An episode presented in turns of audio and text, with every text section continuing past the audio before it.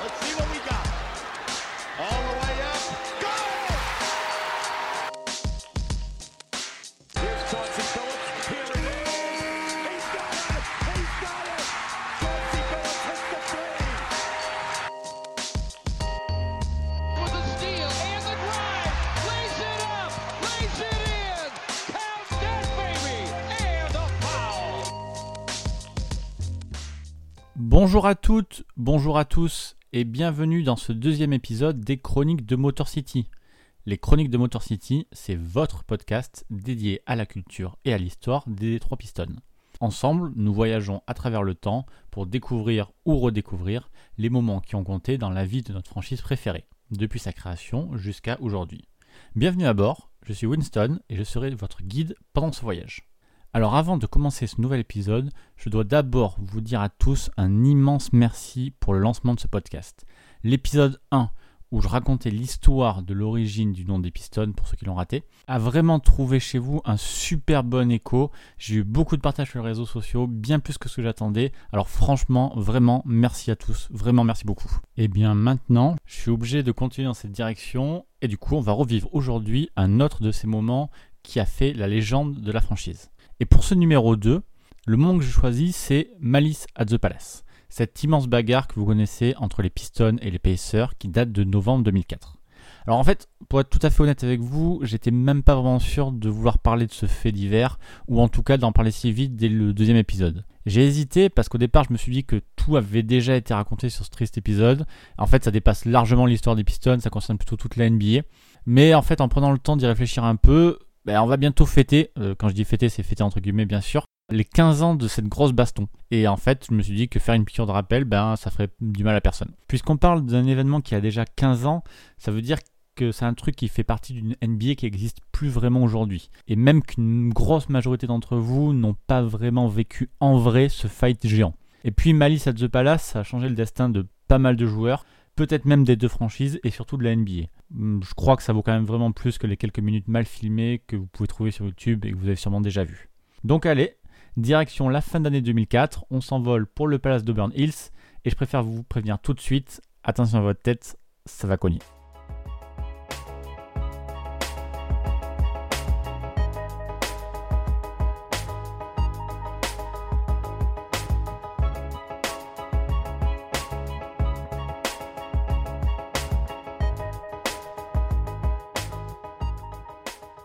Alors, pour ce deuxième épisode des Chroniques de Motor City, nous sommes précisément le 19 novembre 2004. Et vous et moi, on va dire qu'on est tranquillement installés dans les gradins du palace d'Auburn Hills, ce qui est à l'époque la maison des Pistons.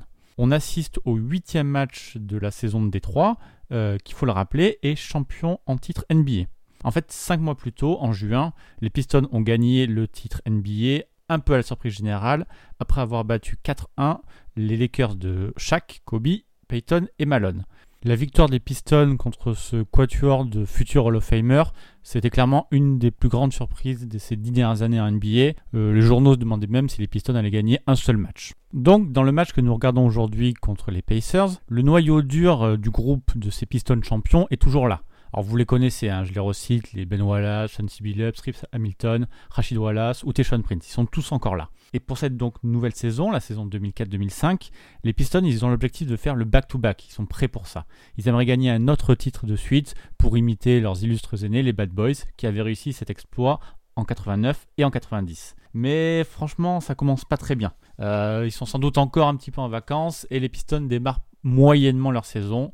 En fait, avant de jouer ce match contre les Pacers, ils ont déjà perdu trois fois en sept rencontres. Et du coup, la venue des Pacers au Palace, c'est vraiment l'occasion de voir si les Pistons vont se réveiller ou s'ils sont vraiment dans le dur. Parce que, pour repréciser, en 2004, Piston Pacers, c'est la grosse affiche de la NBA du côté de la conférence Est. En fait, la NBA, elle entretient même cette rivalité en mettant ce match si tôt dans la saison. Bon, euh, par contre, on peut les comprendre. hein. Depuis 2002, Piston Pacers, ils se battent l'un contre l'autre, non pas pour la tête de la centrale division euh, dans laquelle ils sont tous les deux, mais ils se battent pour savoir qui va dominer la conférence Est. La saison dernière, en 2003-2004, Indiana a été énorme. Ils ont gagné 61 matchs cette saison, mais au final, c'est quand même les Pistons qui ont été les plus forts en les battant en finale de conférence 4 matchs à 2. Alors pour ceux qui n'ont pas vu cette série, je vous le dis tout de suite, après ce podcast, allez-y directement. C'est vraiment quelque chose que vous allez avoir envie de voir si vous aimez le bon basket des années 2000.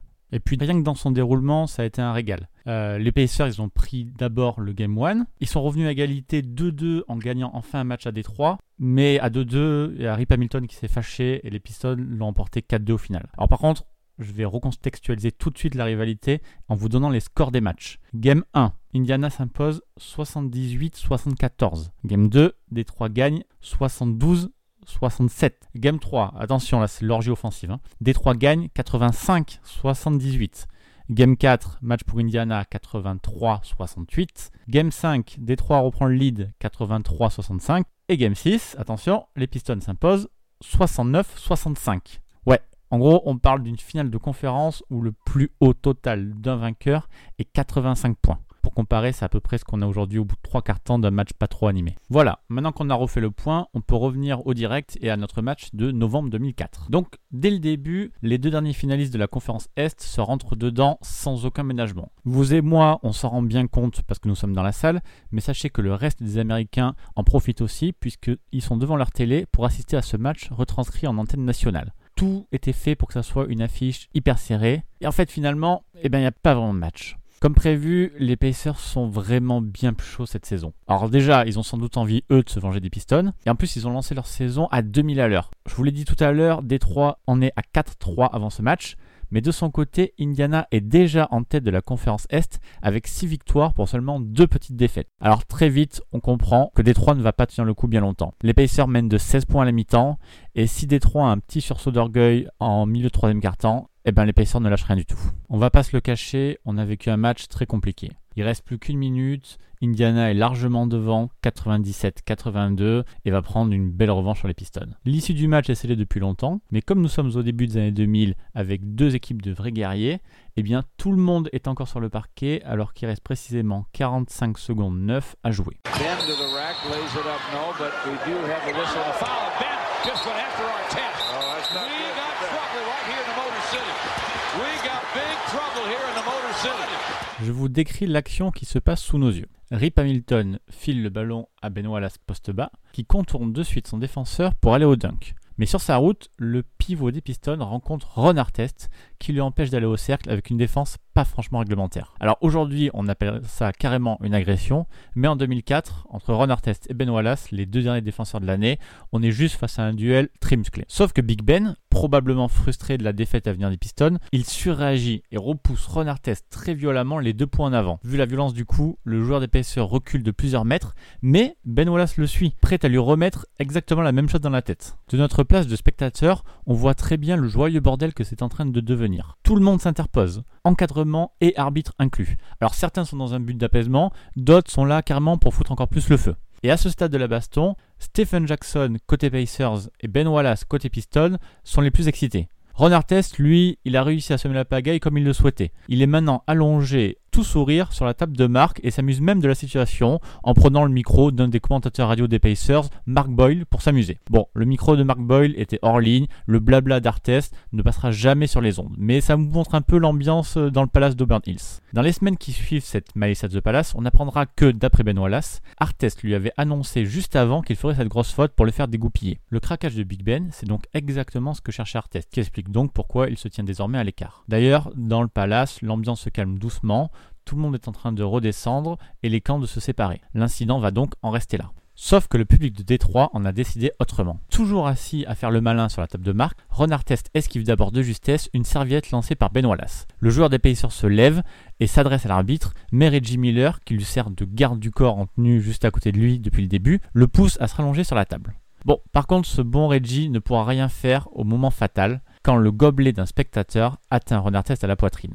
Cet acte perpétré par un certain John Green fait exploser Ron Artest qui se rue directement dans les tribunes. Rendez-vous compte du truc, un joueur NBA court comme un malade dans les gradins du palace pour aller démonter un spectateur. À partir de là, c'est l'anarchie totale. Mais pour rajouter de l'absurde à la situation, Ron Artest se trompe de spectateur. Ouais, le mec grimpe dans les tribunes et tabasse un mauvais gars. Artest se met donc à frapper ce spectateur qui n'avait rien demandé, qui s'appelle Michael Ryan, pendant que d'autres essayent tant bien que mal de les séparer. Et pendant toute cette confusion, un autre abruti, qui s'appelle William Paulson, choisit de balancer son soda à la gueule d'Artest. Alors là, très très mauvaise idée, parce qu'il se prend une énorme baigne de la part de Stephen Jackson, qui avait rejoint Artest dans les tribunes en moins de deux secondes. Pas encore fini avec ce plat de. T'as voulu venir jouer avec moi? Tu paieras ton insolence.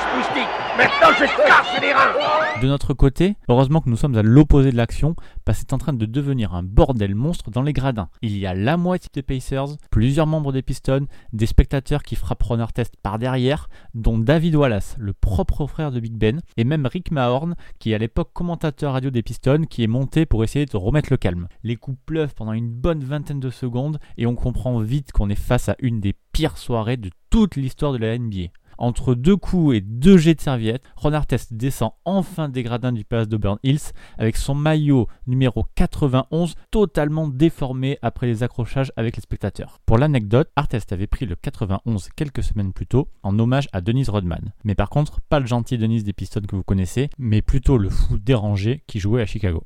Si on pensait que voir Ron Artest descendre des tribunes allait mettre fin à cette folie, eh bien on se trompait lourdement. La suite est même pire. À peine Artest remet un pied sur le parquet du palace, qu'attendent en face de lui deux gars, deux spectateurs avec des maillots des Pistons. Alors ça semble totalement impensable à dire tout haut, mais c'est pourtant exactement ce qui se passe à ce moment-là. Alvin Shackelford et Charlie Haddad, sont le nom des deux spectateurs, font face aux joueurs des Pacers qui commence par mettre une grande mandale à Alvin et c'est au tour de Charlie de lui foncer dessus. Un nouvel attroupement se crée en quelques secondes à peine. Et c'est là où Jermaine O'Neal débarque, il arrive à toute vitesse, glisse au dernier moment et dégomme la mâchoire de Charlie. La violence du coup, elle est incroyable. Et deux témoins de la scène, à savoir Scott Pollard, le joueur des Pacers, et Tom Wilson de l'encadrement des Pistons, ont dit quelques jours après qu'ils ont bien cru qu'O'Neal allait carrément tuer le spectateur. Arrivé à ce niveau-là, c'est une catastrophe totale. Pour l'image du basket, pour les deux équipes, pour la ville de Détroit, bref, pour tout le monde. Les joueurs sont dans les tribunes, les fans sur le terrain, les maillots sont abîmés, à côté de nous il y a de la bouffe jetée partout, les gamins pleurent, et même la police d'Auburn Hill n'arrive pas à rétablir la sécurité. Bref, c'est l'anarchie totale. Les appels au calme de Larry Brown et de John Mason n'y font absolument rien, et le public de Détroit est totalement déchaîné. La foule aura une dernière occasion de montrer sa grande bêtise au moment où Artest ira enfin rejoindre les vestiaires. Le fauteur de trouble quitte le parquet sous divers projectiles allant du gobelet à la nourriture. Et juste derrière lui, quelques secondes plus tard, c'est encore pire pour Jermaine O'Neal, qui se prend carrément un fauteuil sur la tronche, ce qui lui donne l'occasion de distribuer quelques coups de plus histoire de bien achever son œuvre. Chez les spectateurs, on finit d'ailleurs avec un bilan assez lourd de 9 blessés légers et de deux autres emmenés directement à l'hôpital. Une fois bien enfermé dans le vestiaire des Pacers, Artest aura cette déclaration surréaliste. Il demandera à Jackson s'il pensait que les joueurs auront des problèmes après cet incident. Auront des problèmes. Ce à quoi Jackson aura répondu, ouvrez les guillemets, nous aurons de la chance si nous avons un foutu travail demain. De son côté, la police d'Auburn Hills essaye de rentrer dans le vestiaire procéder à des arrestations. Mais les Pacers ont déjà mis Artest rapidement dans le bus et refusent de le faire sortir. Du coup, après une nuit si catastrophique, la police choisit l'apaisement et décide de protéger les Pacers au moment où ils quittent le palace en bus. Tous les acteurs de ce drame peuvent donc rentrer chez eux, mais savent très bien que le pire est à venir. Et en NBA en 2004, le pire porte un nom, David Stern, le commissionneur. Vous sentez cette odeur? Vous sentez cette odeur? Quoi? C'est de napalm, fils Y a rien d'autre au monde qui ait cette odeur-là J'adore respirer l'odeur du napalm le matin. Dès le lendemain, la NBA se saisit de l'affaire et prend les sanctions qui vont bien. Pour Malice at the Palace, ce seront donc 9 joueurs qui seront suspendus un total de 146 matchs, ainsi qu'une perte de 11 millions de dollars en salaire. Les trois plus touchés sont des joueurs des Pacers. Ron Artest qui prend une suspension de toute la saison, donc les 86 matchs qui restent et les playoffs inclus, et presque 5 millions de dollars de salaire. Ensuite Stephen Jackson avec 30 matchs et Jermaine O'Neal avec 15 matchs et environ 5 millions de salaire pour tous les deux. Côté Piston, c'est Ben Wallace le plus touché qui prend 6 matchs. Et ensuite, ce sont Anthony Johnson 5 matchs, Reggie Miller, John C. Billups, Derek Coleman et Elden Campbell qui prennent un match chacun et un peu de salaire. Il faut comprendre que ces images sont indignes et qu'elles ont détruit en partie tous les efforts qu'avait fait la NBA pour faire de son sport un spectacle familial. David Stern, commissionnaire de l'époque, décide alors de renforcer la sécurité des salles et de durcir le règlement pour éviter des futures malices à The Palace. Des règles claires sont appliquées immédiatement. Diminution des tailles pour les boissons alcoolisées, limitation à deux boissons alcoolisées par spectateur, fin des ventes de boissons alcoolisées après le troisième carton des matchs et désormais trois employés de sécurité entre les joueurs et les spectateurs. D'ailleurs, concernant les spectateurs fautifs, les poursuites pénales sont aussi assez lourdes. Green, celui qui a jeté le premier gobelet sur Ron Artest et qui a déclenché toute cette folie, William Paulson qui avait provoqué Stephen Jackson, David Wallace, le propre frère de Ben, ainsi que deux autres fans sont accusés de coups et blessures. Haddad et Shackelford, de leur côté, sont accusés d'intrusion, et Brian Jackson, qui avait lancé le fauteuil sur Jermaine O'Neill au moment où il rentrait dans les vestiaires, est de son côté accusé d'agression. Voilà pour le triste bilan de ce Malice at the Palace.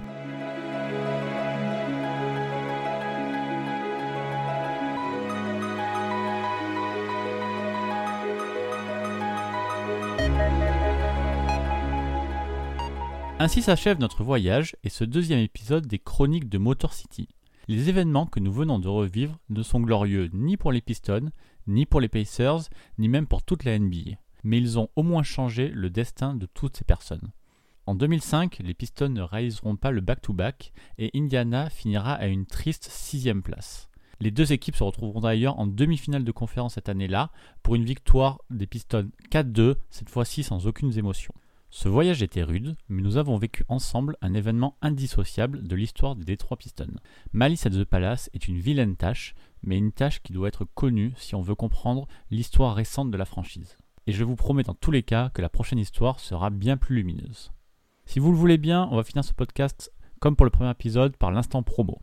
Donc, les chroniques de Motor City sont de nouveau à retrouver sur les plateformes Apple Podcast, Google Podcast, Spotify, Deezer, ainsi que sur les agrégateurs de podcasts type Podcast Addict sous Android. Si vous êtes encore là, merci d'avoir écouté jusqu'à la fin. Et si vous avez aimé cette histoire, la meilleure chose que vous pouvez faire pour me le soutenir, c'est encore d'en parler autour de vous. Et si vous avez quelques secondes, une note de 5 étoiles sur iTunes, ça sera avec plaisir. En attendant le prochain numéro, je vous invite à me retrouver comme d'habitude sur Twitter, at pistonfr, et sur le site pistonfr.com. Merci encore de votre soutien et à très bientôt pour une prochaine chronique. Bye.